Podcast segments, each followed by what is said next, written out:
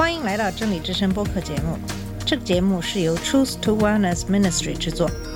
在这个节目里，我们要从一个不一样的角度向你介绍圣经和基督，带你走进一个属灵的世界。我们的节目在每个星期二、四、六更新，欢迎你的收听和关注。all the colors of the rain 你好，我是马军。今天我要跟你分享的是在十月十四日《纽约时报》上刊登的由托马斯·弗里德曼写的一篇文章。我给你读的是中文版，标题翻译为“新冠没有成为中国的切尔诺贝利，却成了美国的滑铁卢”。这个翻译还是比较修辞式的翻译。原文的标题是 “China got better, we got sicker, thanks Trump”。标题直译成中文其实是“中国变好了，我们的病更重了”。谢谢川普。很显然，这个“谢谢川普”是反讽的意思。下面是这篇文章。观看特朗普和拜登的首场辩论时，一个画面突然出现在我的脑海。我想象中共的政治局委员们也聚在一起看这场辩论。为了凑趣，他们决定玩个喝酒游戏。每当唐纳德·特朗普说出什么可笑或者让美国难堪的话，每位美元就得喝一杯威士忌。不到半个小时，二十五名委员都烂醉如泥。怎么可能不是这样呢？他们看到的是他们以前从未见过的一个语无伦次的美国总统失控的滑稽行为，一个显然不顾一切想要继续留任的人，因为一旦失败，他将面临起诉、羞辱和破产。谁又能责怪中国人幸灾乐祸呢？一场始于武汉，目前已在中国得到控制的大流行，却仍在摧残着美国的经济和国民。尽管这一切都是我们早就能预见到的。哎，我们并不是我们自以为的那样。新冠病毒曾被视为中国的切尔诺贝利，结果看上去更像西方的滑铁卢。这就是约翰·米克尔·斯维特和阿德里安·沃尔德里奇在他的新书《警钟：大流行何以暴露西方的弱点以及如何解决》中提出的观点。根据约翰霍普金斯大学新冠病毒跟踪调查。美国每十万人中有六十五点七四人死于新冠病毒，总人数约为二十一点六万人。中国每十万人中有零点三四人死于新冠病毒，总人数约为四千七百五十人。也许中国撒谎了，好吧，把它的数字乘以四。就算这样，中国在保护其人民方面仍然比美国要好得多。事实上，本月初就在特朗普白宫成为超级传播地，数以万计的美国人不敢把孩子送到学校的几天之后，在本地传播接近于零的中国，可以看到数以百万计的国民涌向汽车站、火车站和机场，在国庆假日前往全国各地旅行。据彭博社十月一日报道，人民币在经历了十二年最好的一个季度以后，作为避开波动的避风港而备受关注。中国九月的进出口均大幅增长，这样的成绩曾经属于我们。我们认为，至少相对而言，西方政府的鼎盛时期是一九六十年代，当时美国人正忙着把人送上月球，而数以百万计的中国人正死于饥饿。彭博新闻社主编米克尔·斯威特告诉我，此外，那是最后一次有四分之三的美国人信任他们的政府。但是，作为《经济学人》的政治编辑的沃尔德里奇还说：“今天我们正走向始于五百年前历史的大逆转。当时，中国在世界经济中同样遥遥领先，占世界经济的四分之一，而且是到那时为止最成熟的政府。我们忘记了这些事情，中国却没有。如果亚洲能够重获五百年前的领先地位，今年可能是关键的一年，除非西方国家醒过来。”美国想要恢复过来，首先需要制定一项应对新冠病毒的国家计划。中国就有这样的计划，它动用了其权威监控系统的所有工具。他们原本是为了追踪和定位政治意见人士并控制人口的，来追踪和定位新冠病毒感染者并控制其传播。中国的一些面部识别技术好到你不必摘掉口罩，只靠眼睛和鼻子就行了。美国不能采用这样的战略。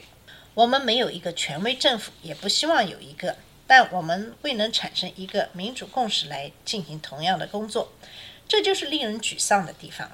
美国在近代史上曾与权威国家对抗，二战期间的日本和德国冷战期间的朝鲜和俄罗斯，专制政权在战争开始时总会有一个优势，他们可以由上至下的命令社会去做事情。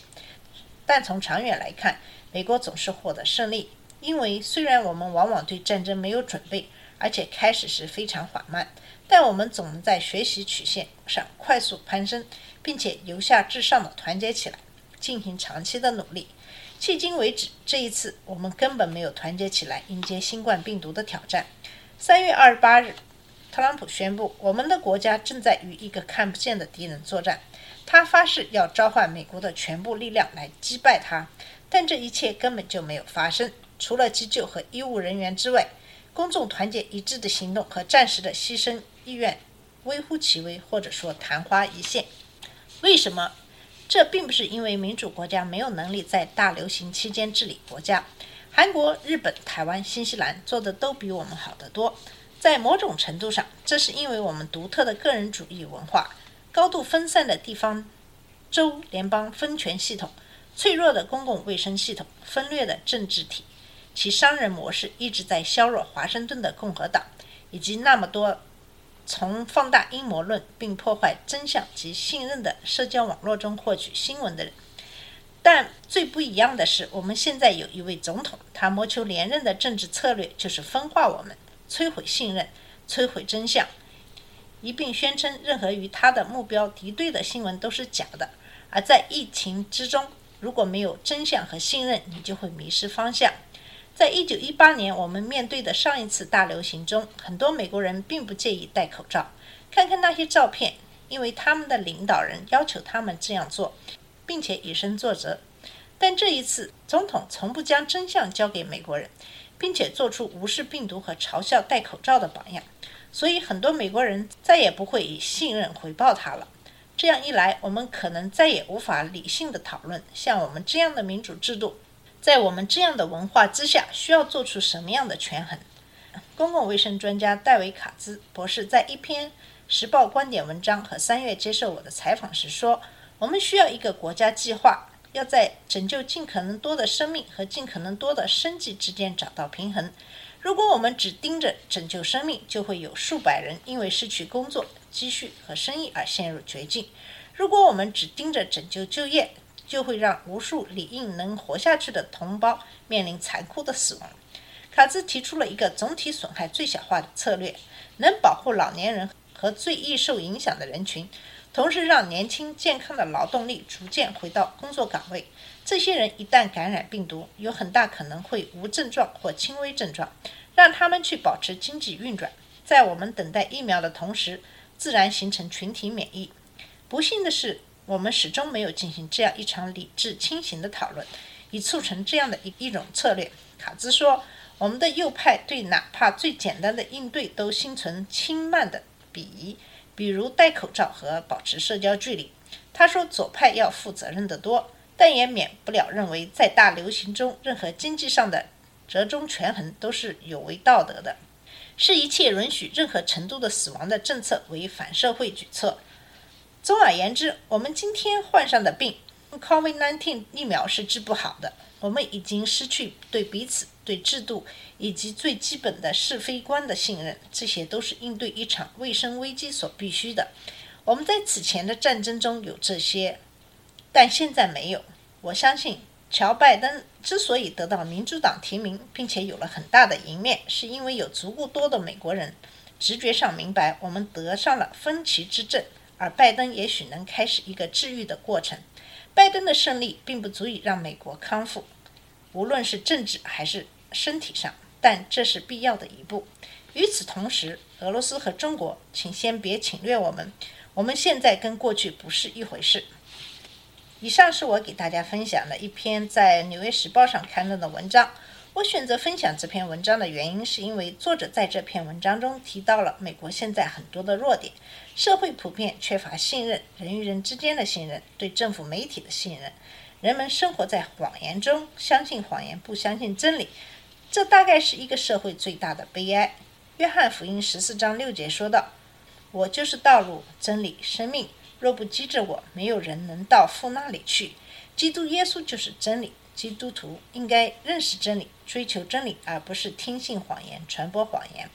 在上期节目里，我们分享了对申克的采访视频。申克在采访中坦诚，为了更好地募集资金，那些经理告诉他，必须要让人民害怕、愤怒，他们越害怕、越愤怒，就越会捐款给你们。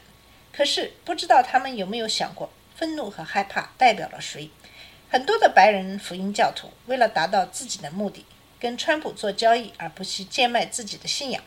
这难道是神所喜悦的吗？用法律来管理堕胎的问题，这是神所希望看到的吗？总之，在很多的问题上，我们是不是很多时候都是根据自己的喜好来决定我们对一个议题的观点，而不是根据圣经、基督耶稣的教导来做事情？我们这样做的后果就是，美国已经有二十多万人的死亡，预计这个数字在明年初还会翻倍。希望通过这次的选举，我们可以重新塑造一个新的社会环境，建立起人与人之间的信任。同时以事实为根据，不相信谎言，这是我们的期望。好了，今天的节目就到这里，谢谢你的收听，下次节目再见。这里是真理之声播客节目，真理之声是 Truth to Wellness Ministry 旗下的一个节目，由 Truth to Wellness Ministry 制作和播出。如果你有什么想跟我们分享，请给我们发电子邮件，我们的邮箱地址是 truth to wellness at gmail.com。你也可以直接去我们的网站 www.dot.truthtowellness.com 浏览更多的信息。下次节目再见。All colors of the rain.